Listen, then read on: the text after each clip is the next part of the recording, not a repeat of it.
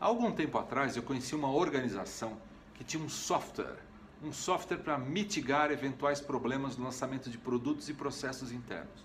O fato é o seguinte: o coeficiente de medo dessa organização era tão grande, mas tão grande, que absolutamente nada passava por esse software.